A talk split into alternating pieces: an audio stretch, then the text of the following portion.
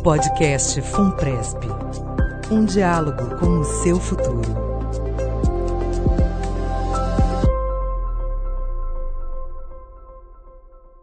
Olá, pessoal. Sejam bem-vindos a mais um episódio do podcast Funpresp. Hoje vamos reproduzir o segundo webinar Bate-Papo Funpresp, exibido ao vivo na TV Funpresp, nosso canal no YouTube, em 12 de maio de 2020 em que o nosso diretor de investimentos, Tiago Dadá, e o economista Aquiles Mosca, do BNP Paribas Asset, conversaram com a jornalista Sônia Filgueiras sobre os investimentos em tempos de Covid-19. Decidimos colocar esse conteúdo em áudio para você poder escutar também fora do YouTube, fazendo suas tarefas do dia a dia ou dirigindo. Confira! Bom dia, sejam bem-vindos ao webinar Bate-Papo Funpresp. Meu nome é Sônia Filgueiras, eu sou jornalista e nós estamos aqui hoje para conversar sobre o tema investimentos em tempos de Covid-19, o que é preciso fazer. Para falar sobre esse tema, nós estamos hoje com o diretor de investimentos da Funpresp, Tiago Dadá. O Tiago ele é o responsável pela execução das diretrizes de investimento dos planos da Funpresp, e o economista Aquiles Mosca, que é Head de Vendas, Marketing e Digital do BNP Paribas Management Brasil. Aquiles Mosca é economista, formado pela USP, mestre em administração pelo INSEAD, da França, e autor dos livros Investimentos sob Medida e Finanças Comportamentais. E ele é colunista do jornal Valor Econômico, que também preside desde 2013 o Comitê de Educação de Investidores da Ambima. O nosso bate-papo hoje tem o objetivo de avaliar o cenário atual. A pandemia ela provocou perdas e ganhos uh, nos mercados. Uh, bom dia, Aquiles. Bom, bom dia, dia, Tiago. Bom dia. Pois bem, no mundo inteiro, os mercados de investimento foram afetados e muito fortemente sobre a, a, fortemente pela pandemia e foram surpreendidos os gestores de investimentos, os, profissionais que lidam com isso, foram obrigados a reavaliar suas próprias estratégias para se adaptar a esse cenário. Eu gostaria de ouvir um pouquinho de cada um de vocês sobre a, ah, como é que vocês estão lidando com esse cenário, que adaptações vocês tiveram que fazer. Aquiles, vou pedir para você começar. Antes de mais nada, bom dia a todos. Obrigado, FUPRES, pelo, pelo convite para participar aqui é, do, do, webinar. Olha, com relação a, ao manejo das nossas carteiras de investimentos, vai depender, é, o que nós fizemos, vai depender muito da, da categoria que nós nos, nós nos referirmos. Né? Eh, se nós pensarmos no, nas carteiras de ações, né, uh, o impacto dessa, dessa pandemia sobre a atividade econômica foi muito forte. E, além de muito forte, foi muito inesperada. Né? Ela não foi é, antecipada, embora a pandemia venha evoluindo aos poucos, né? o impacto de, de freio na economia, né? com com quarentena, lockdown em algumas regiões, trouxeram uma desaceleração é, muito forte em pouco espaço de tempo. É, nesse aspecto, né, as nossas carteiras de ações voltadas ao mercado brasileiro estavam muito voltadas a um cenário de recuperação e aceleração da atividade econômica. Né? Nós vimos num ritmo muito forte de recuperação é, do tripé de política econômica, né, de economia aberta, modelo de metas de inflação, responsabilidade fiscal, é, movimento de privatizações, de aprovação de reformas, né, o que colocava uma perspectiva de crescimento para 2020 superior ao que foi é, no ano passado, em 2019. Né? Com base nesse cenário, que até então parecia ser o cenário mais provável para esse ano, a gente estava muito alocado nas carteiras de ações em setores voltados à atividade econômica doméstica setor varejista, por exemplo, setor de construção civil, é outro exemplo. Né? E a, com todo o impacto que a pandemia trouxe, né, e o impacto na vida prática das pessoas, né, tanto pessoal como é, profissional, a gente voltou a orientar a carteira a, a setores da economia que estão sendo é, favorecidos por essa nova dinâmica, né, de trabalho em casa, de home office, de vendas por canais digitais. Né, então já há uma reorientação do ponto de vista setorial dos setores voltados a consumo para setores, vamos dizer assim, mais digitalizados. O próprio sistema bancário no Brasil é um sistema extremamente digitalizado e consegue manter o seu ritmo de atividade capacidade de funcionamento independente das estruturas físicas. Então, esse é um exemplo do que aconteceu com a que nós fizemos né, com a carteira de renda variável, a carteira de ações. No universo da renda fixa, né, acho que está sendo um grande teste para a nossa capacidade de analisar, principalmente do lado dos créditos privados, né, dos papéis de empresas, né, instituições financeiras que nós temos nas carteiras de renda fixa, a, a nossa qualidade de, de crédito. Né? E isso tem mostrado que a nossa análise, feita em anos anteriores, de fato nos permitiu compor uma carteira né, composta uh, por empresas que, apesar de tudo que estão acontecendo, né, tem caixa, tem uh, atividade, né, tem faturamento uh, para honrar os seus compromissos, principalmente né, nesse caso né, nos créditos privados, nas debêntures que foram emitidas. Né.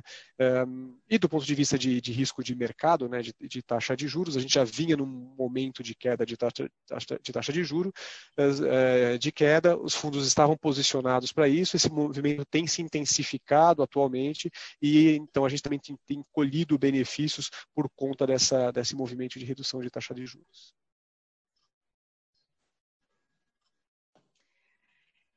Tiago, como é que você, é, assim, quais as adaptações que você está tendo que fazer no caso da Funpresp? Perfeito, Sônia. Obrigado.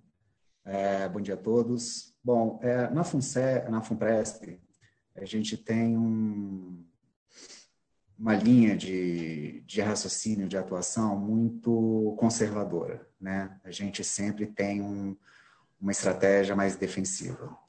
Por que, que, eu, por que, que a gente adota isso? A gente adota, trazendo aqui um pouquinho o Daniel Kahneman, a gente adota porque uh, os os humanos, os agentes econômicos, eles tendem a ter um mecanismo projetado para dar prioridades às más notícias.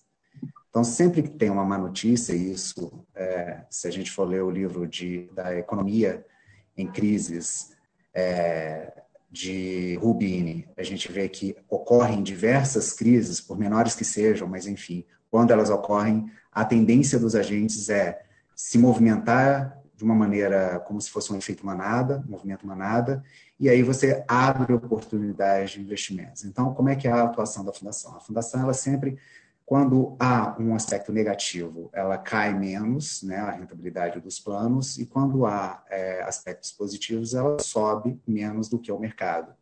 E aí você tem uma consistência na obtenção de, de rentabilidade ao longo de todos esses anos, desde 2013. Tá?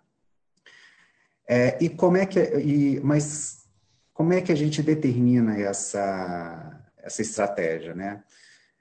Aí eu volto novamente ao Kahneman, que ele disse que a maioria, a maneira racional de se comportar é ter políticas e não preferências. É ter regras gerais ou processos gerais para, que, para as decisões. O sucesso é mais provável para aqueles que assim se comportam do que aqueles que olham para os problemas um por vez. Ou seja, o que a gente está tendo agora dentro, trazendo para dentro do nosso comportamento lá na fundação, é que esse é um problema a ser resolvido por vez. Mas a gente sempre olha as diretrizes estabelecidas pelas políticas de investimentos. A gente não tem preferência. Então, neste momento da pandemia, abriu-se uma oportunidade muito boa para a fundação e ela aproveitou. A fundação, em janeiro deste ano, ela tinha 20% em ativos que eram ativos de alta liquidez, ativos que não sofriam com a volatilidade de mercado o que dava aproximadamente 300 milhões de reais. O que, que a gente fez no mês, de, no mês de março? A gente simplesmente viu uma janela de oportunidade e a gente começou a reduzir esses ativos. Vendemos esses ativos, que eles não perderam valor durante a pandemia, e começamos a comprar títulos federais, próximo a 7% ao ano, é, indexados ao IPCA. Compramos ações abaixo de 70 mil pontos, o índice, quando atingiu abaixo de 70 mil pontos, iniciamos a compra de ações e, juntamente com os nossos gestores, começamos a investir no exterior. E hoje a gente tem aproximadamente 3% da nossa carteira em ativos em ações é, de empresas estrangeiras.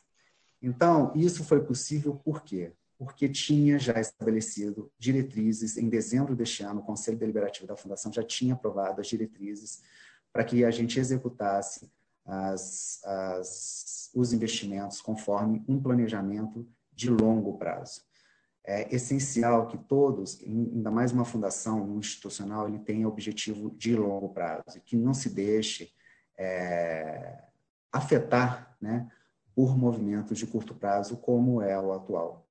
Tá? E eu vou terminar minha fala citando o Rubini, que eu acho bem interessante. Ele tem um livro chamado Economia das Crises. Ele disse que a nova era requer um novo modo de pensar.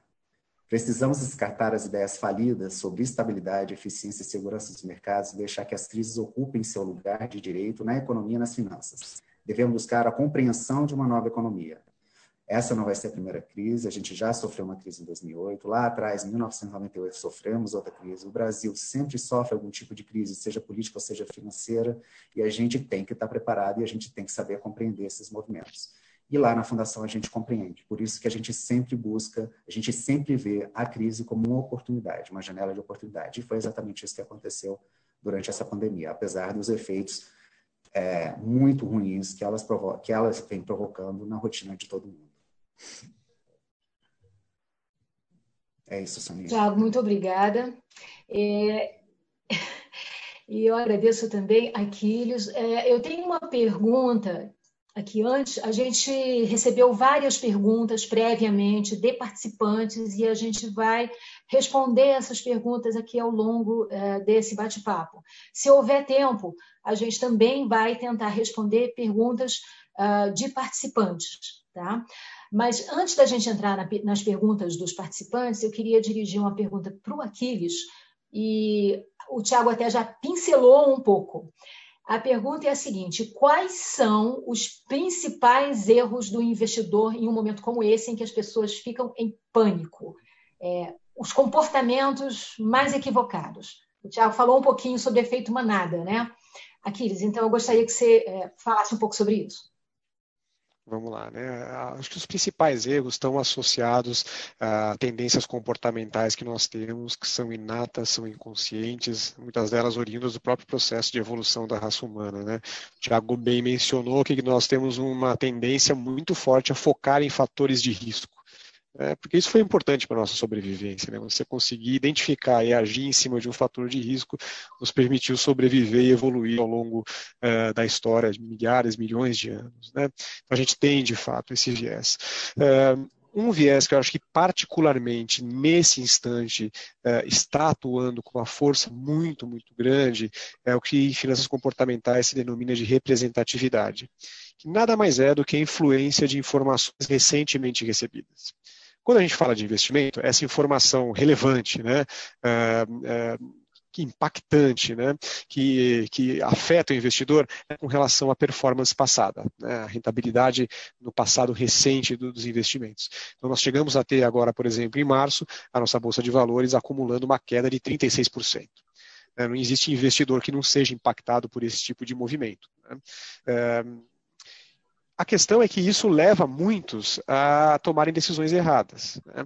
Um investimento bem feito, né, bem organizado, né, onde você definiu um objetivo para esse investimento, onde você definiu um horizonte para essa aplicação, onde você fez uma boa análise da sua tolerância a risco, do seu perfil de risco, ele não deveria é, ser impactado ou revisitado simplesmente porque o mercado subiu mais ou caiu menos esse ou naquele mês. Mas o investidor, né, menos, menos avisado, ele vai ver aquela queda muito forte, ele vai ficar impactado. Não conheço ninguém que não goste de, que goste de perder dinheiro, né? Nós humanos humanos somos todos avessos a perdas, nós não queremos perdas de forma nenhuma. Porém, enfrentar flutuações é algo que dá, dá da vida do investidor. É, o investidor que corre risco né, na busca por um retorno maior, ele tem uh, eventos de queda serão indissociáveis da sua vida. Ele vai observar um mês alto, outro mês queda. O importante é que ao longo do tempo as altas superem as quedas e ele vai desenhando um movimento de, de, de crescimento da, uh, dos seus retornos ao longo do tempo. Né? Uh, mas a maioria dos investidores né, é impactada por esse, essa informação, né? essa queda muito forte da bolsa naquele instante. Muitos são erroneamente levados a resgatar os seus investimentos né, daquilo que caiu no, recém, no passado recente. Então, ao fazer isso, nada mais fazem do que vender barato O ideal é comprar barato, mas o investidor que se deixa levar pela performance recente acaba vendendo barato e muitas vezes ele migra para algo é, muito conservador, uma poupança, um CDB, um fundo DI, uma aplicação de renda fixa, onde ele jamais ou vai demorar muito tempo para recuperar uma queda que pode ter sido dessa magnitude como nós vimos em março de 36%. Né? É, em contrapartida, né, em períodos de bonança, nós acabamos de viver três anos seguidos, mais de três anos seguidos de alta da nossa bolsa de valores. Esse mesmo investidor que vê essa rentabilidade positiva né, só subindo, né, ou subindo principalmente ao longo de um tempo tão longo, ele é levado a querer investir nesses investimentos que estão, entre aspas, indo bem. Na verdade, eles foram bem até agora. Ao fazer isso, ele compra caro. Você, você, veja que o investidor que se deixa levar pela informação recentemente recebida, particularmente com relação à performance, ele troca o pé o tempo inteiro. Ele vai querer resgatar do que caiu, ele vai vender barato, ele vai querer investir naquilo que subiu, ele vai comprar caro, fazer isso consistentemente ao longo do tempo, ele vai prejudicar a sua carteira. Então, esse, esse erro, a gente pode chamar coloquialmente de ficar correndo atrás do próprio rabo, né? ele sempre olha para o passado e tenta perseguir aquela performance passada, ela é, é, é muito danosa ao investidor. O investidor deve, então, para evitar, primeiro, ter consciência de que ele sofrerá essa influência eh, da informação recentemente recebida, particularmente com relação à performance passada. Né? Eh, se ater com disciplina e paciência àquele plano que ele traçou eh, inicialmente antes de fazer o investimento. Né? Do objetivo, a definição do horizonte. No caso do FUNPRESP, é um horizonte largo, a gente está falando do investimento de aposentadoria das pessoas, né? ela pode estar 5, 10, 15, 20, 30 anos à frente, depende do momento do ciclo de vida em que o investidor estiver. Né? Então, ele é, ele é, por natureza, um investimento que comporta esses ativos de risco, ativos que vão ter maiores flutuações, mas que buscam uma rentabilidade maior ao longo do tempo. Né? E é exatamente manter com disciplina e paciência esses investimentos e não ficar realocando ao prazer dos movimentos mês mês a mês do mercado, é que tendem a trazer uma contribuição melhor né, para o investidor do que ficar aí nessa excesso de ansiedade, de iniciativa de ficar realocando o tempo inteiro. É, é, você mencionou, Aquiles, na sua resposta, o impacto, da, o impacto das bolsas, né? E como ele, um, assim, não há investidor que não seja afetado, né? Pelo, pelo, pela informação recente, né? E nós temos aqui uma pergunta que eu vou dirigir ao Tiago, que é exatamente nesse sentido. É uma pergunta do Adilson Nunes, participante, servidor da Universidade Federal do Rio Grande, e ele uh, diz o seguinte: Eu gostaria de saber se o rendimento negativo apresentado nesse ano, até o momento, é exclusivamente em função da queda no mercado de ações, tendo em vista que no máximo 10% da carteira é composta por ações. Então, exatamente a preocupação dele é com o, o mercado acionário. Tiago, você pode explicar para ele uh, isso? Isso, obrigado. Desculpa, obrigado pela pergunta. É, na verdade, foi em torno, não 10%, mas em torno de 60% da carteira que é marcada a mercado. Tanto o mercado de ações caiu 36%, como o Aquiles falou, como também o, o mercado de títulos, que teve uma queda de 2%. Então, Tiago, desculpa te interromper, só explica para os nossos, é, é, para quem está ouvindo, o que é marcação a mercado. Claro. Marcação a mercado é, é, é, quando os ativos eles oscilam conforme os preços que são estabelecidos pelo próprio mercado. Então, o título de público federal ele pode ser é, categorizado em duas formas, de duas formas. Categorização é para negociação ou até o vencimento. Quando a gente categoriza para negociação, é que a gente quer transacionar esse título num curto espaço de tempo ou antes do vencimento dele. É, hoje, 60% da nossa carteira é marcado para negociação. Né? A gente vai transacionar esses títulos antes do vencimento. Já o restante, já a gente não pensa em transacionar, a gente vai levar até o vencimento dele. Então, a gente categoriza como até o vencimento.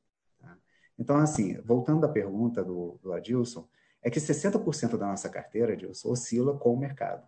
E foi o que aconteceu. Não foi somente a oscilação de negativa de 36% do, do mercado de ações, mas também a oscilação negativa de 2% da, da renda fixa, da parcela de renda fixa que é marcada a mercado. a perspectiva, Tiago, é em relação a esse comportamento? Então, a perspectiva já em abril, a gente já teve uma recuperação. O mercado acionário, por exemplo, teve uma, um, uma evolução positiva de 10,25, né? enquanto a renda fixa já teve uma evolução aproximada de 1%. Tá? Isso Perfeito. tanto ações é, domésticas quanto ações estrangeiras. Então, a recuperação, já no mês de abril, a Fundação já vai apresentar uma rentabilidade positiva de 1,21 no consolidado. Perfeito. Bom, agora eu tenho uma pergunta para o. Muito obrigada, Tiago. Eu tenho uma pergunta para o Aquiles, uh, do Ivani Santos Andrade, do Ministério da Economia, e ele uh, questiona o seguinte: qual o melhor investimento atualmente para alguém com um perfil moderado? Então, vamos lá. Então, já não estamos falando mais de um investidor é, conservador ou ultraconservador. A gente não está falando, se já foi identificado que ele possui um perfil moderado, a gente não está falando daquela pessoa que nem por decreto quer ver 100 reais virarem 99. A gente já está falando de um investidor que entendeu que ele precisa fazer trocas na busca por um retorno maior. Né? É isso que os perfis de investimento vão permitir. Que tipo de troca a gente vai fazer na busca por um retorno maior para um investidor com perfil moderado? Então, ainda com uma exposição a risco, é, vamos dizer assim, controlada. Existem três, três alavancas que ele vai poder utilizar ali para buscar retorno maior. Né? O primeiro deles é aceitar mais riscos na sua carteira que para a maioria das pessoas não significa nada. Né? O que é risco na minha carteira? Ele vai precisar, então, acho que tra traduzindo né, de uma forma mais acessível, aceitar um pouco mais de imprevisibilidade nos retornos que ele vai observar todo mês ali na carteirinha dele. Né? Então, vai ter mês de queda, vai ter mês de alta, uh, e o importante é que isso mantido ao longo do tempo, uh, tanto do ponto de vista da frequência como da magnitude, as altas superem as quedas, que é o que a gente observa historicamente uh, nos mercados financeiros. Né? Então, um primeiro um fator ele vai precisar aceitar essa maior imprevisibilidade. Isso pode vir de uma alocação em bolsa de valores, como é o caso né, do, do Funpresp na sua carteira, que já tem um uma exposição a risco maior, ele pode vir de alocação em fundos multimercados, ela pode vir de alocação em investimentos no exterior, pode vir de alocação em, em renda fixa em crédito privado, né, com riscos, com, com, papéis de empresas que vão pagar juros acima daqueles oferecidos pelo governo. Né? Então, o investidor de, de, de, de, perfil moderado, ele vai compor uma cesta de investimentos né, que vai trazer esses componentes, cada um deles tem um seu grau de imprevisibilidade, né? a bolsa tem, é o maior né, deles, né, o que vai flutuar mais, mas também a mesma coisa acontece com os fundos multimercados, com os investimentos no exterior, sejam eles em renda fixa ou em renda variável, e a mesma coisa com as empresas, né, com a parte de renda fixa de, de debêntures. Né? É, esse é o primeiro componente de busca de maior retorno que o investidor vai trazer com perfil moderado para sua carteira para buscar mais retorno. O segundo é ele saber que ao aceitar prazos mais longos para sua aplicação, ele também vai tende a ter em troca por aceitar um prazo mais longo rentabilidades maiores. Né? Então, é, essa é a segunda troca que ele pode fazer. Né? Então, aceitar títulos de prazos mais longos. Né? É, o nosso, nosso Tesouro Nacional coloca papéis longos, 5, 10, 15, 20, 30 anos. Né? Ao, aceitar, ao aceitar ter na carteira esses papéis com prazos mais largos, ele também tende a ter remunerações superiores. Né? Então, você vê que a gente sempre está fazendo algum tipo de troca. Aceito mais imprevisibilidade para buscar retorno maior. Aceito mais prazo para acertar, para ter acesso a retornos maiores. E uma terceira troca, que muitas pessoas confundem confundem com a segunda, é aceitar mais iliquidez. Né? Então a gente está muito acostumado a querer resgatar o recurso hoje e já cai hoje na conta. Olha, se eu aceitar que se eu pedir o resgate hoje, só vou receber daqui 60, 90, 180 dias, eu também tendo a ter acesso a instrumentos que me darão, me trarão ao longo do tempo maior rentabilidade. Né?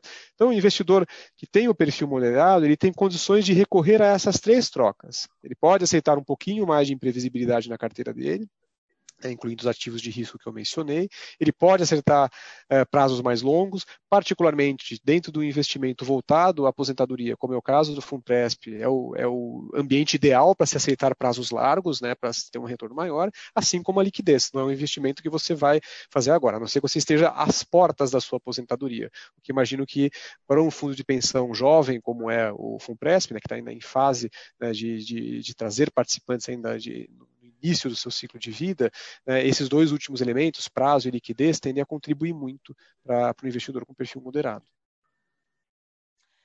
Obrigada, Aquiles. Tiago, você gostaria de fazer alguma consideração? E eu aproveito para fazer uma pergunta que a Jamile Souza Fonseca, da Câmara dos Deputados, uh, nos enviou. É, ela pergunta o seguinte: o desempenho consolidado foi de menos 4,28% no mês de março devido à Covid-19, e em que pudemos ver as ações despencando de valor, elas compõem a carteira de performance, assim como os fundos imobiliários também, que compõem a carteira de preservação. Temos, então, renda variável em todos os perfis da FUNPRESP, claro que com diferentes percentuais.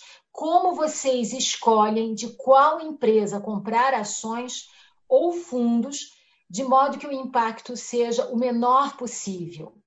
Quais os critérios que vocês usam? E com que frequência aportam em novas empresas? Eu queria acrescentar, Tiago, se você me permitir, uma pergunta que é bastante é, interessante.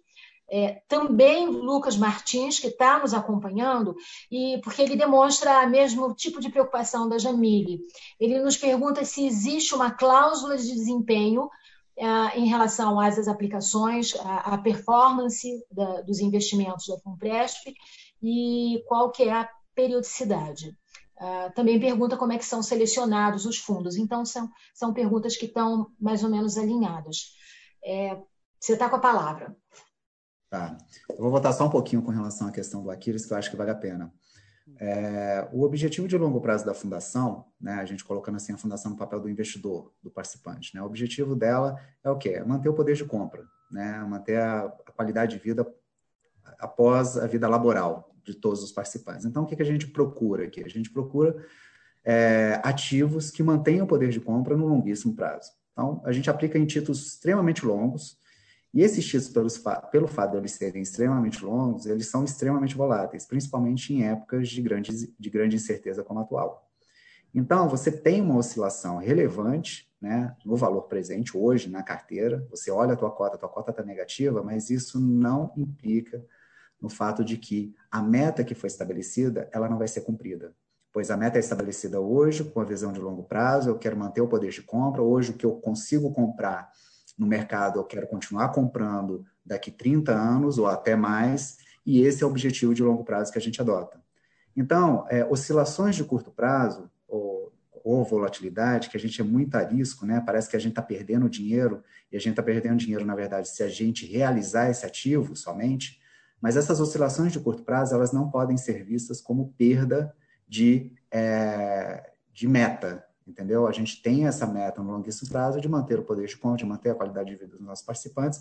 Aplicamos em títulos extremamente longos, que têm uma volatilidade no curto prazo, mas que vão garantir aí o IPCA mais uma taxa lá no longo prazo, mantendo aí o poder de compra do participante. Então, tudo parte é, de uma meta que você estabelece a partir do momento que você decide aplicar um recurso. Então, você pode ser conservador hoje, como era a questão do para o Aquiles, né, do nosso participante, você pode ser considerado como conservador hoje, porque a sua meta hoje é uma meta X, mas amanhã você pode ser considerado um participante agressivo, porque você é, mudou a sua meta. Então, é muito importante, a cada momento que você decide aplicar um recurso ou fazer uma contribuição facultativa para a fundação, que você tenha muito claro a sua meta no ponto de partida com relação à aplicação daquele recurso. Já com relação à nossa participante, a Jamile, né, Sônia? Isso. Tá. Bom, Jamile, obrigado pela pergunta, mas uh, deixa eu te falar, o desempenho consolidado, em março, ele foi negativo mesmo de 4,28. Em abril, que será divulgado em breve, já no site da Fundação, né, o consolidado, a gente já vai ter um, um resultado positivo de 1,21, tá? Com destaque para o segmento de renda variável doméstica, com desempenho de 10% e do segmento de renda variável estrangeira com desempenho positivo acima de 13%. Tá? É, então, realmente, em março a gente teve uma queda significativa nesse segmento de ações, mas já é, em abril houve uma recuperação significativa. Tá? E a gente atuou exatamente no período em que já tinha caído 30%. Então, a gente vai ter um, um, um ganho é, significativo e até o final do ano é, a gente já vai estar no rumo que a gente já é, traçou é, no início deste ano, tá bom? Bom, dos quatro perfis, né, que aí você também pergunta sobre os perfis, apenas três, na verdade, três possuem é, exposição em renda variável. E renda variável, ou seja, ações, é, está presente apenas na carteira performance. Na carteira preservação, a gente não tem renda variável, tá? que é o perfil número 4, que é o perfil que só tem 100, que tem 100% alocado na carteira preservação. Então, esse perfil ele não tem renda variável. Não. Atualmente, apesar de possuirmos a autorização, não temos fundos imobiliários nas, nas carteiras de investimentos, sejam elas performance ou preservação. Carte... É, fundo imobiliário pode estar nas duas carteiras, viu, Jamile? Não necessariamente somente na preservação, pode estar nas duas. E aí, eu vou te convidar para você conhecer um pouquinho melhor no nosso site, na aba Investimento. Se você clicar Conheça nossos investimentos, navegar um pouquinho lá, navega à vontade. Se tiver alguma dúvida, entre em contato com nossos canais de atendimento, que a gente retira eh, novamente essas dúvidas. Eu não sei se eu consegui sanar todas as dúvidas por aqui. É, e lá você vai ver todos os ativos que podem compor as duas carteiras que hoje fazem parte dos nossos perfis de investimentos, tá bom? Com relação à cláusula de desempenho e o processo de seleção dos fundos, é, a gente faz o acompanhamento diário, tá? É, mas é reportado através de uma nota técnica, é, de uma maneira mensal aos colegiados da Fundação, ao Conselho Fiscal, ao Conselho Deliberativo, à Diretoria Executiva e ao Comitê de Investimento e Risco. Tá? Então, tem todo um fluxo de, de reporte, vamos dizer, né, de monitoramento, de prestação de contas dentro da Fundação e também através dos nossos sites. Tá? Então, a gente faz avaliação de desempenho dos nossos fundos e disponibilizamos, sim, através do nosso site. Tá? Com relação à seleção dos fundos, tudo via licitação, conforme determina a 12618, que é a nossa lei, lei que nos criou. É, então, para mandatos mais complexos, como, por exemplo, um mandato de ações é, não referenciada, que não vai seguir um índice, por exemplo, determinado, a gente faz um processo de licitação de concorrencial, né, que analisa preço e técnica, sendo que a técnica tem um peso maior do que o preço. Já para aqueles fundos que o mandato é mais simples, a gente faz pregão e menor preço, que seria a menor taxa de administração e a menor taxa de custódia. Porque eles geralmente são referenciados a um índice que é divulgado por uma instituição independente de reputação ilibada. Tá? Então, a gente tem essas duas diferenças de processo de seleção.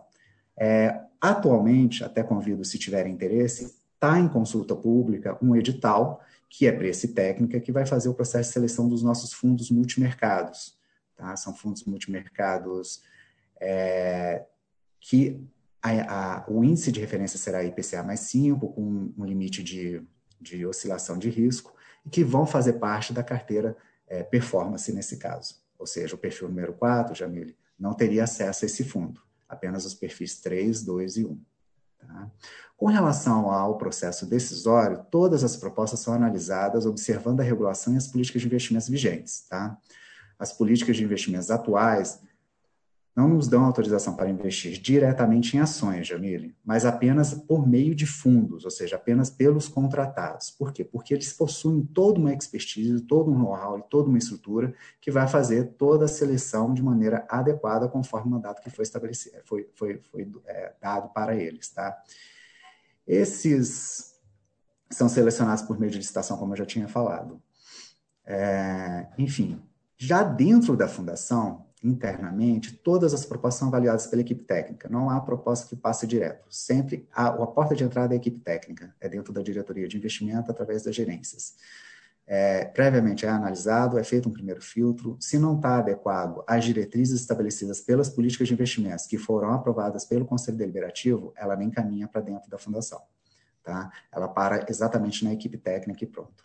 Mas, se por um acaso estiver de acordo com as diretrizes, essa, há uma recomendação positiva que vai para o Comitê de Investimentos e Riscos. Tá? É o Comitê de Investimentos e Riscos, que é formado é, por agentes técnicos também, colaboradores técnicos da Fundação, analisa novamente a proposta e, se for o caso, vai é, emitir uma recomendação positiva ou pode emitir já uma recomendação negativa e só fica para conhecimento para a diretoria executiva.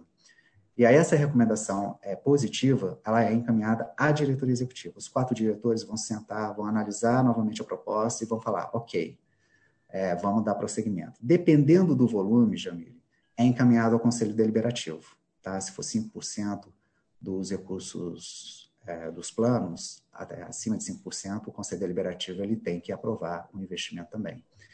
É, então, mostrando que tem todo um fluxo de governança dentro da fundação para você poder investir. Mas hoje, a gente não investe em ações diretamente, somente através dos fundos que são contratados e selecionados por meio de licitação. Eu espero ter respondido. Tiago, obrigada pela, pela, pelo detalhe na, na explicação de como é que é o processo decisório e o processo de governança da FUNPESP, porque isso realmente é importante para o participante estar acompanhando. Né? E nós temos agora uma pergunta uh, que também nos foi enviada previamente, do André Luiz Alves Moura, e que eu vou dirigir para vocês dois, para o Aquiles, tá bom? E para o Tiago. É, é uma pergunta sobre, é uma orientação mesmo que ele pede. Ele diz o seguinte: sou contribuinte alternativo, perfil 2, e pretendo realizar aportes financeiros na minha previdência. Com os acontecimentos recentes de rendimentos negativos da renda fixa, quebra das bolsas, entre outras turbulências no mercado financeiro, é o momento para a realização desses aportes financeiros? Ou eu devo aguardar a estabilização dos mercados financeiros. Ou seja, ele está querendo botar dinheiro no plano. Aquiles, qual o conselho que você dá a esse participante? E depois eu peço ao Tiago para também ah, responder. Aquiles, Olha. Minha recomendação é. Não, acho que não, não, não, tente procurar o melhor momento para fazer as aplicações. Né? Geralmente, o melhor momento sempre foi ontem. É, quem queria investir no dólar, hoje estava já imaginando, puxa, eu queria ter comprado a 5, agora está 5,80 indo para 5,90. Né? Mesma coisa a Bolsa de Valores, o cara que resgatou naquela queda de 36% que aconteceu em março, e elas vão acontecer, faz parte da, da, da vida do investidor que corre risco na busca por retorno, ele já perdeu esses mais de 10% que a Bolsa já recuperou agora. Né? Então, ele perdeu já um terço da recuperação, né? daquilo que ele já havia uh, recuado anteriormente. Né? Então, com relação aos aportes, acho que ali a gente tem que fazer eles com disciplina e paciência ao longo do tempo, sem tentar acertar o melhor momento. Né? É, é, muito difícil para o investidor, sobretudo investidor pessoa física, que está fora do mercado, que acompanha o tema só de vez em quando, né? Uh, uh, fazer essas alocações. Né? Vamos lembrar que aqui, na questão do, do FUNPRESP, seja o FUNPRESP EZ, seja o FUNPRESP JUDE, a gente está falando de investimento para aposentadoria, a gente está falando de um horizonte muito largo de investimento. Né? Se eu fiz o investimento nesse mês ou naquele outro mês, uh, ao longo, para um investimento que está lá para 20, 10, 20, 30 anos, isso não vai fazer tanta diferença. Uma outra característica também que, que eu, eu, gosto de ressaltar quando a gente fala nessa questão de tentar acertar o melhor momento é que a, as altas nas bolsas de valores, isso não é privilégio da nossa bolsa, ocorre em todas as bolsas do mundo, é, elas tendem a acontecer, de, acontecer de forma concentrada no tempo. É, então, tem um estudo que a gente gosta de mostrar em palestra, em que a gente retira de cada ano da Bolsa de Valores os 10 pregões de maior alta.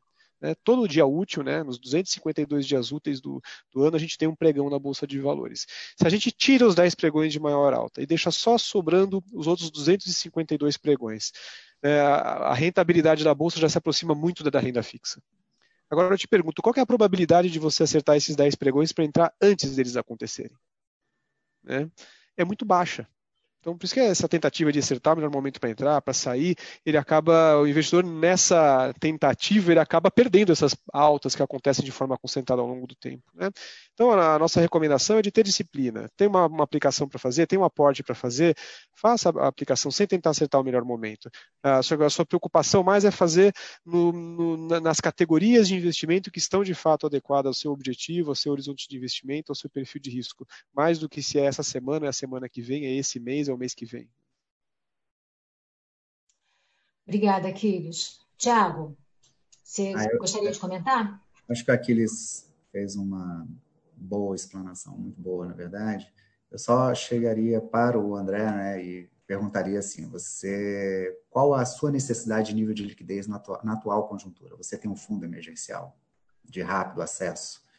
Se você tem, eu acho que o momento, como Aquiles disse, foi ontem, né? Mas a gente também recebe hoje, né? não tem problema nenhum. O importante é que você tenha um objetivo já determinado a partir do momento que você faz essa contribuição facultativa para a fundação. Qual é o teu objetivo? Né? É, é você ter uma vida pós-laboral conforme o que você está planejando, então você vai ter um investimento agora no curto prazo, não conte com recursos ou com gratificações de curto prazo, pense que esse recurso ele, você vai ver todos os frutos dele lá no longo prazo após a sua vida laboral.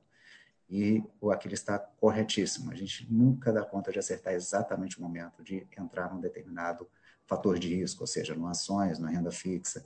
A gente realmente tem sempre que estar tá disponível é, recursos, a gente questiona o que, eu quero fazer com esse recurso, qual que é o meu objetivo, preciso dele no curto prazo, não é somente no longo prazo. E aí, a partir desses questionamentos, são comple é, perguntas complexas que você tem que fazer toda vez que você faz o investimento, é que você vai tomar essa decisão. Tá bom? Ah, muito obrigada, Tiago. Nós temos agora uma pergunta para o Aquiles, que é sobre os cenários para a recuperação da economia. Hum. Aqueles no médio e longo prazo, qual é a, com que cenário vocês estão trabalhando? Uhum. Vamos lá, acho que tem alguns cenários possíveis. Tem quatro cenários que a gente está acompanhando de perto para tentar ver qual, qual deles vai se materializar. Acho que é importante ressaltar que nesse instante a incerteza ainda é muito grande para a gente dizer, olha, esse daqui é o mais provável com 70% de probabilidade tá? dado o alto nível de incerteza de para onde vai essa pandemia que a gente vive ainda atualmente. Né? Então, quais seriam esses cenários? Alguns deles a gente já consegue perceber que são pouco prováveis. Né? Um dos cenários seria de uma recuperação a lá uh, 2008, 2009. Vocês lembrarem, a gente teve a crise financeira de 2008 2009, né? oriunda lá no setor bancário americano, particularmente associado ao setor de imóveis nos Estados Unidos, que impactou a economia global como um todo. Né? A gente teve uma depressão muito rápida da economia, é, houve uma ação coordenada dos governos do mundo inteiro para equacionar os problemas do setor financeiro americano e no mundo desenvolvido de uma maneira geral, e a gente teve uma recuperação já muito forte a crise acontece em setembro de 2008, já no primeiro trimestre de 2009 a gente já estava com a economia global numa recuperação muito forte. Então essa recuperação com o formato de uma letra V, né, uma queda muito forte com uma recuperação muito forte na sequência, a gente só veria acontecendo se nesse instante a gente tivesse né, o desenvolvimento de uma vacina, por exemplo, para o coronavírus né? ou de, uma, de um tratamento é, médico muito, muito eficaz. A gente tem acompanhado né, as pesquisas que estão sendo feitas para desenvolvimento de vacina e de, e de medicação. Vacina, a gente não vê isso acontecendo antes do segundo semestre desse ano, a descoberta de algo. Mas não basta só descobrir. Assim que descobrir, tem que conseguir produzir em escala global, aplicar em escala global em escala global. Né? Então, provavelmente, a, a, essa vacina que poderia viabilizar uma recuperação muito forte, uma imunização da população global e uma recuperação muito forte da economia global, com uma volta à normalidade do que nós vivíamos até então, é, provavelmente não vai acontecer antes de 2021. É, esse é o, é, o, é o, ritmo do desenvolvimento científico que a gente está observando agora. Existe uma série de iniciativas, mas como eu falei, entre descobrir, produzir, distribuir e aplicar, não vai ser algo que a gente vai conseguir fazer rapidamente numa população de quase é, de mais de 6 bilhões de pessoas no mundo. Né? É, então a gente quase que descarta esse, esse, primeiro cenário de recuperação muito rápida e forte em algum momento.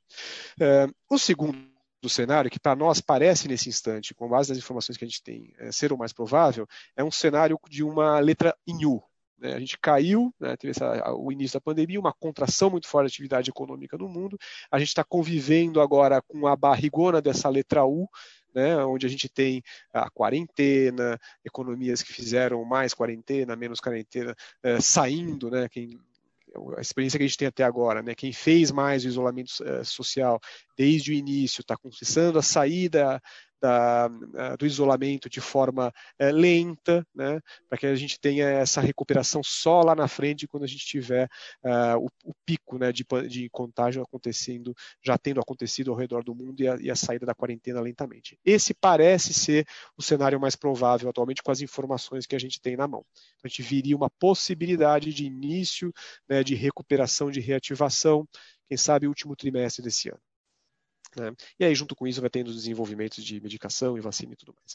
Mas não dá para descartar da gente ter um cenário com um desenho de uma letra W, né, onde a gente teve uma queda, a gente pode ter agora o início da saída da quarentena em alguns países e a gente volta a ter um novo contágio como aconteceu essa semana na China, aconteceu essa semana na Coreia, aconteceu casos no Japão, de uma nova onda de contágio. Será que o vírus pode sofrer uma mutação e voltar a contagiar, inclusive pessoas que já estavam curadas, que já foram infectadas uma primeira vez? Nesse caso, esse início de uma recuperação seria abortado, a gente teria uma nova queda para ter uma recuperação só lá na frente quando surgisse uma nova uma vacina ou um medicamento, um medicamento eficaz contra coronavírus. Então não dá para a gente descartar ainda esse segundo cenário de um início de recuperação com uma volta à queda. E talvez um quarto e último cenário seria aquele em que a gente teve a, a, queda e a gente estabiliza numa atividade, economia muito deprimida, não porque a pandemia continua, mas porque uh, a economia ficaria desarranjada com, o, com uh, o comprometimento das contas fiscais que a gente está observando em todas as, as economias do mundo. Né? Todos os países do mundo estão reagindo como num cenário de guerra, aumentando o gasto público, aumentando o endividamento. A prioridade número um é salvar a vida das pessoas, a segunda é salvar a, a economia. Né? Isso requer um, um, incremento do nível de endividamento e tolera-se um aumento do nível de endividamento em momentos como esse, que se assemelha a uma situação de guerra. Desde que sinalize que, uma vez passada a crise, volta-se a responsabilidade fiscal. Se a gente não tiver essa sinalização com a retomada da responsabilidade fiscal no, no cenário pós-pandemia, a gente pode observar, ter observado a queda, que já aconteceu na atividade econômica, e não vir a recuperação. Aí seria um formato de uma letra L, né? caiu e fica estabilizado num patamar bastante deprimido. Nesse instante, a gente atribui ainda uma maior probabilidade a, essa, a esse formato de U que eu mencionei. Né? E nós estaremos vivendo agora, quem sabe, a primeira metade da barriga desse U. A primeira Vai. metade da barriga. É, então vamos, vamos torcer para passar rápido, né? Para ser um U com uma barriga pequenininha. Mais breve possível. Bom, eu tenho aqui uma pergunta para o Tiago, é, que é do, do participante, é, uma, de um participante que, que se dirigiu à Central de Atendimento da FUNPRESP. Ele é do Instituto Federal do Ceará. Ele pergunta o seguinte: Eu gostaria de saber como eu posso ter conhecimento dos ativos que compõem a carteira de investimentos da FUNPRESP, mais especificamente as ações escolhidas na renda variável e os títulos públicos adquiridos. Tiago, você começou a responder essa pergunta e aí eu só peço que você detalhe um pouco mais. Se você permitir, eu queria também acrescentar uma pergunta da Érica Borgo Novo, que nos, nos perguntou, ela está assistindo o, o nosso bate-papo, e ela perguntou: a FUNPRESP adotou perfis de investimento de acordo com a idade do investidor. Que perfil dentre os apresentados na carteira perdeu mais? Como isso foi uh, compensado na carteira como um todo? Você também já começou a responder, nos falou que houve uma recuperação. Se você puder dar mais algum detalhamento, aí eu fico grata. Por favor.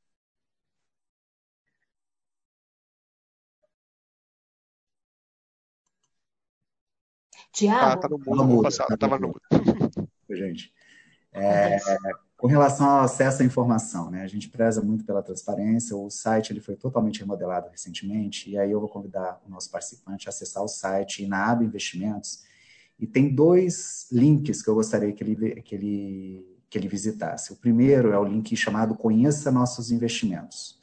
Lá é importante começar por esse, que aí você vai entender toda a lógica da carteira, das carteiras de investimentos que hoje são chamadas carteira preservação e performance. Tá? E lá você vai ter é, informações mais agregadas. Tá?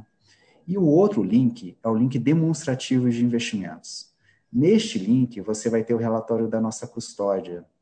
A custódia é quem faz todo, todo o processo de liquidação das aplicações e né, é a fonte principal, primária das informações com relação aos ativos que compõem as nossas carteiras. E lá tem todo tipo de informação. A data que foi comprado determinado ativo, qual ativo, o preço que foi comprado, enfim, tem tudo disponível no site da Fundação. Tá? Qualquer é, dúvida com relação às informações, a gente também pode é, responder as questões através dos nossos canais de atendimento. Estamos sempre disponíveis para sanar qualquer dúvida. O nosso objetivo é educá-los de tal maneira que vocês tenham cada vez mais conhecimento e possam tomar as decisões mais acertadas, tá? Com relação a qual perfil perdeu mais, desculpem, é, de fato, o perfil que perdeu mais é o perfil que tem maior exposição à carteira é, performance. Na carteira performance eu tenho todos os ativos, incluindo aí renda variável, inclui, é, doméstica e externa, é, e foram os segmentos, né, foram os, do, os, dois segmentos de ativos que perderam mais durante esse evento da pandemia. Mas, ao mesmo tempo, no mês de abril, é o perfil que mais vai ter é, recuperação, né, com esses 10%, 13% de recuperação, 17% de recuperação do, das ações domésticas e das ações estrangeiras. Tá? Então, perdeu sim em março, foi o que mais perdeu, mas em abril vai ser o que mais vai ganhar. Tá bom, Érica? Ah, muito obrigada, Tiago. Eu tenho aqui uma pergunta para o Aquiles, e aí eu vou complementar com mais uma outra que é similar, que foi feita por intermédio do nosso chat.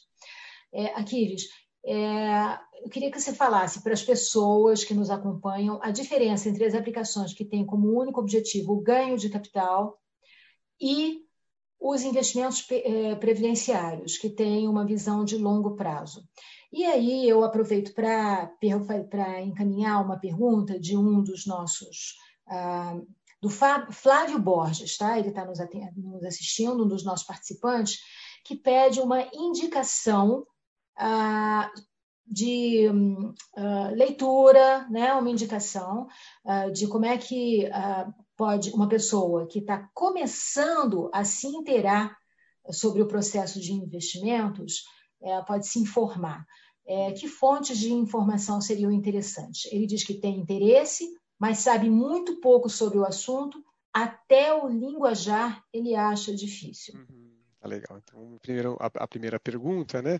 Olha, e, alternativas de investimento que buscam trazer ganhos de capital, elas não são excludentes de um plano de previdência, né? Não é uma coisa ou outra, né? É, toda carteira de investimento, seja ela voltada a um objetivo previdenciário, né? A sua aposentadoria, o seu pós-carreira, seja os seus investimentos correntes que você faz com aquele recurso que sobra é, no mês, eles podem ser feitos com a para a busca de ganho de capital, né? A, o ganho de capital nada mais é do que a valorização do preço dos ativos que você comprou, seja ele uma ação, seja um título de renda fixa. Né?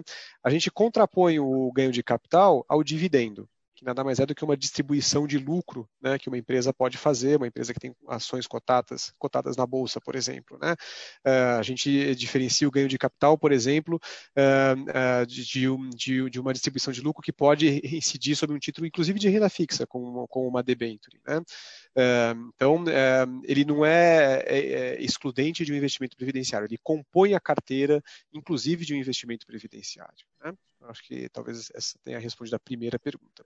Com relação à segunda pergunta, né, aonde buscar não só informação, informação tem muita, né? Acho que a questão é de buscar formação um, a gente tem uma certa dificuldade, né? Se você for numa banca de jornal hoje e falar para o jornaleiro, eu queria uma revista sobre investimentos pessoais, um, é, uma publicação sobre investimentos pessoais, você vai encontrar zero, não tem nenhuma revista sobre investimentos pessoais na banca de jornal hoje sendo vendida. Você vai ter que procurar um exame, um Isto é Dinheiro, para ver se lá dentro tem alguma matéria, ou comprar um jornal Valor, para ver se dentro do Valor tem alguma coisa de investimentos pessoais é, nessa ou naquela edição. Né? Então é, é, é difícil encontrar hoje material publicado frequentemente voltado ao tema de, de investimentos e educação financeira. Mas, né, um ponto positivo, tem muita coisa na internet. Mas a internet, como vocês sabem, é uma selva. Tem coisa boa, tem coisa muito ruim. Né? E no meio do caminho tem coisas, é, tem, tem, tem, coisas duvidosas. Né? É, onde você pode encontrar muita informação e formação é financeira sobre investimentos. Né? É, o site da Ambima, da Associação de Mercados de Capitais. Aliás, a Ambima tornou mês passado todos os seus cursos online gratuitos, é questão de acessar e, e, fazer os cursos. Tem de renda fixa, tem de derivativos, tem de ações. Uh, a B3, a Bolsa de Valores, a mesma coisa. Né? São cursos muito bem feitos. Aí é particularmente mais voltado para o mercado de ações, né? o investidor que está voltado um, a, ações. Então ali você tem conteúdo muito interessante. Uh, a própria CVM, tenho certeza que temos pessoas da CVM nos assistindo aqui, porque são participantes do Funpress PZ. Ela tem uma página de educação financeira bastante interessante, com material muito rico, né? capitaneada lá pelo VAR Vasco, faz um trabalho excelente de educação financeira, né? então a gente tem muito é, material bom lá. Né? Então, assim, estou mencionando três fontes aqui, é, extremamente fidedignas, com, com, com, materiais e cursos muito bons à disposição. Né? É, no meio do caminho aqui, você vai encontrar algumas plataformas de educação financeira privadas, de ensino à distância, é, na internet, que você também pode recorrer é, né, para adquirir um ou outro curso onde, você tenha mais interesse. Né? Existe uma plataforma chamada Mundo Financeiro que é muito interessante, tem cursos interessantes, principalmente para quem quer procurar certificação, certificação né? tirar o CPA 10, CPA 20, o CEA, o CFP, esse tipo de coisa. Né? Então, ali você tem um outro tipo de formação um pouco mais profissional até, né? Em, em, plataformas online. Né? Uh, e aí você tem os youtubers, né, que é uma nova fonte de informação que existe aí. Uh, se você olhar quantos views né, os posts dos principais youtubers que falam de finanças no Brasil têm, eles têm uh, cinco ou seis mais visualizações do que a tiragem toda do valor econômico em um dia né, para cada post que esses caras fazem. Então, são influenciadores digitais que não dá para a gente ignorar. Eles estão aí, eles são acessados, né, eles têm o mérito de ter uma linguagem muito acessível, que às vezes é muito hermética no mercado financeiro, e aí eu chamaria a atenção, eh, não abonando ou desabonando ninguém, mas procurar se informar quem que é esse youtuber. Né? Esse youtuber está relacionado a alguma instituição financeira? Ele tem algum conflito de interesse? As recomendações que ele dá pode estar tá associada a uma campanha que esse atual patrocinador dele tem, ou um produto que é, o patrocinador queira vender nesse instante? É importante olhar essas questões de conflito de interesse para que seja uma opinião realmente isenta. Tem gente isenta, tem gente que não é. Acho que é bom pesquisar aí o, o, o pano de fundo, né, de quem você vai estar tá ouvindo. Tem coisa boa sendo dita por esse pessoal, sim, a gente tem que, tem que acompanhar e dar o crédito quando é, é merecido também. Muito obrigada, Aquiles. É, é, importante essa observação sobre a fonte, né? sobre a fonte, a, a, a fonte da informação que, que, se está consultando. Né? Uhum. É, a internet é, como você falou, é uma selva, né? No jornalismo a gente tem um jargão que a gente, a gente dizia antigamente, né? Papel aceita tudo. Uhum. É, então tem que ter cuidado com a fonte. Do uhum. mesmo jeito que a internet também aceita tudo. Então Exato. a gente tem que realmente pesquisar, ter, ter muita segurança da origem da informação. Uhum. Tiago, eu, se você quiser acrescentar alguma informação além das dicas que o Aquiles deu, é, fica à vontade. E é, nós temos aqui algumas perguntas e eu vou juntar elas num, num todo. Tá? Ah, o servidor do IBAMA, Franklin Mendonça, pergunta: ah, quando pensamos em investimentos da FUNPRESP, devemos entender apenas investimento no mercado financeiro ou existem outros tipos de investimento, tais como imóveis, participação em empresas? E, além disso, ah, há uma pergunta aqui sobre taxas de administração. As taxas de administração que, o, que a FUNPRESP ah, ah, pratica, ela é, elas são iguais às taxas de administração dos fundos de investimento? Ele pergunta também qual é o, algum detalhe sobre qual é a taxa de administração que está sendo paga até hoje. Pergunta o que é taxa de custódia. Então, é um, a uh, grupo de perguntas de esclarecimento que eu gostaria, se você pudesse uh, dar esses esclarecimentos, eu agradeço.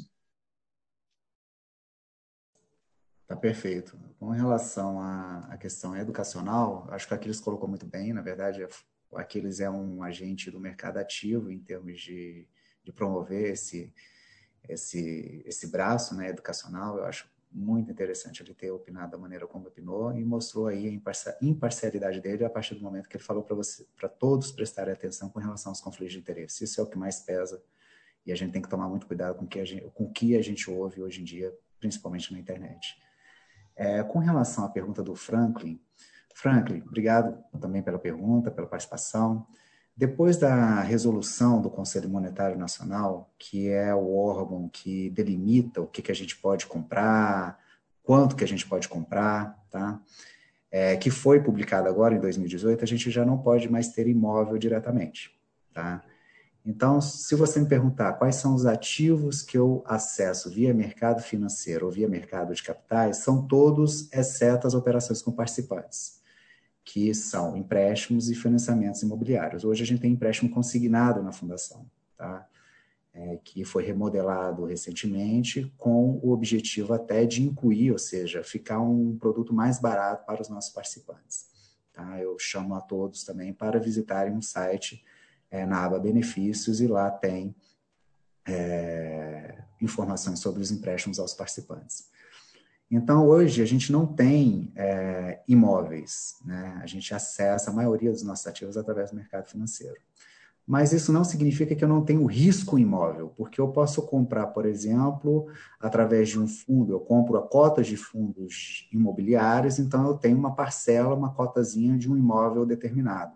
Né? Ou seja, a evolução do setor imobiliário ele pode impactar através deste instrumento, que é o fundo imobiliário, a carteira da fundação. Hoje a gente não tem nada de imóvel, tá? nem fundo imobiliário, não tem letra é, hipotecária, nem letra de crédito imobiliário, e nem certificado de recebidos imobiliários, a gente não tem, tá? em nenhum dos nossos fundos e nem diretamente.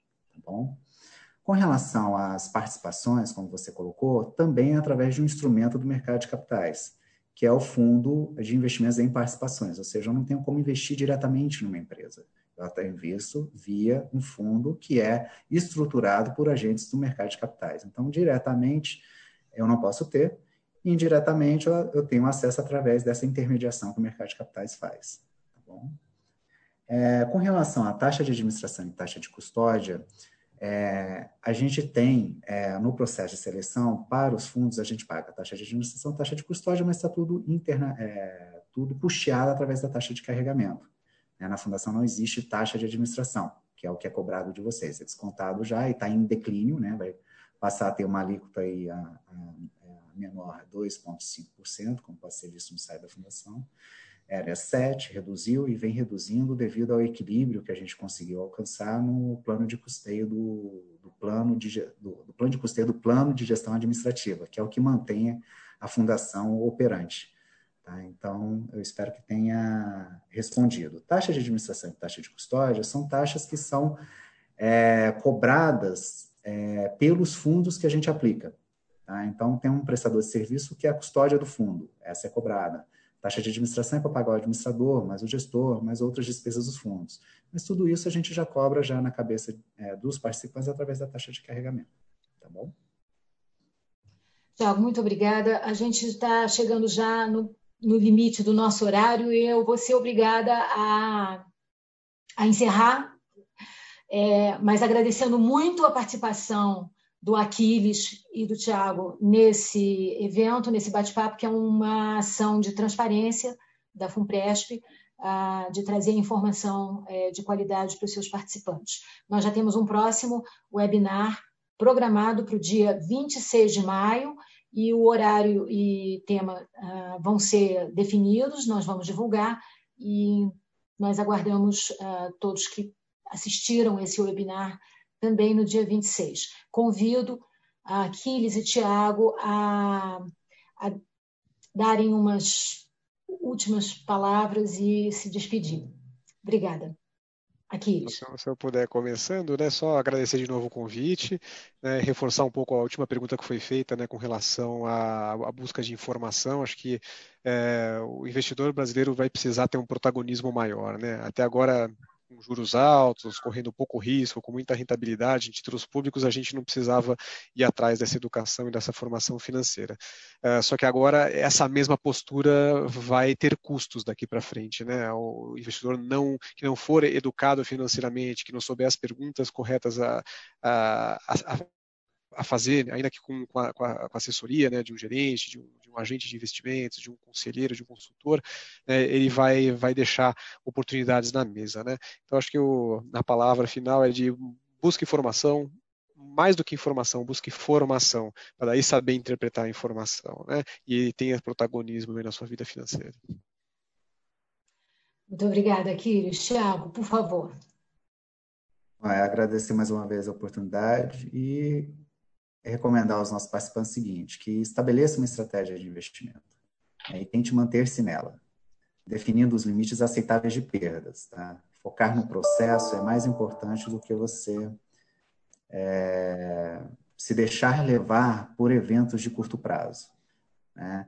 Ou na no efeito manada, que é aquela, aquela vontade da gente ir na onda do, do pessoal que está ao nosso redor, que discute muito sobre investimento e tudo mais. Se você teve um processo lá atrás, quando você investiu, se mantenha nele, se mantenha na trilha, porque ele teve uma racionalidade por trás. E em um contexto de economia das crises, né, como o Rubini vem falando, as oportunidades, elas surgirão. Tá? Então, ela não, não existe uma única oportunidade, as, as oportunidades vão ser diversas. Por exemplo, se o cenário que o Aquiles falou for em W, a gente vai ter oportunidade, vai ter oportunidade de vender na alta, de comprar na baixa novamente. É uma nova oportunidade. Não vejo o W como ruim, vejo o W como oportunidade, por exemplo. Tá? E manter a serenidade e a calma que esse período a gente vai passar, é, como a gente sempre passou por diversas crises, é, por mais que essa seja bem diferente das, das anteriores, tá? Muito obrigado. Muito obrigada aos dois e eu agradeço especialmente aqueles que nos acompanharam é, assistindo esse webinar e fazendo perguntas. Obrigada. Até a próxima. Obrigado, pessoal. Tchau. Essa foi a transmissão do segundo webinar Bate-Papo Funpresp sobre investimentos em tempos de Covid-19.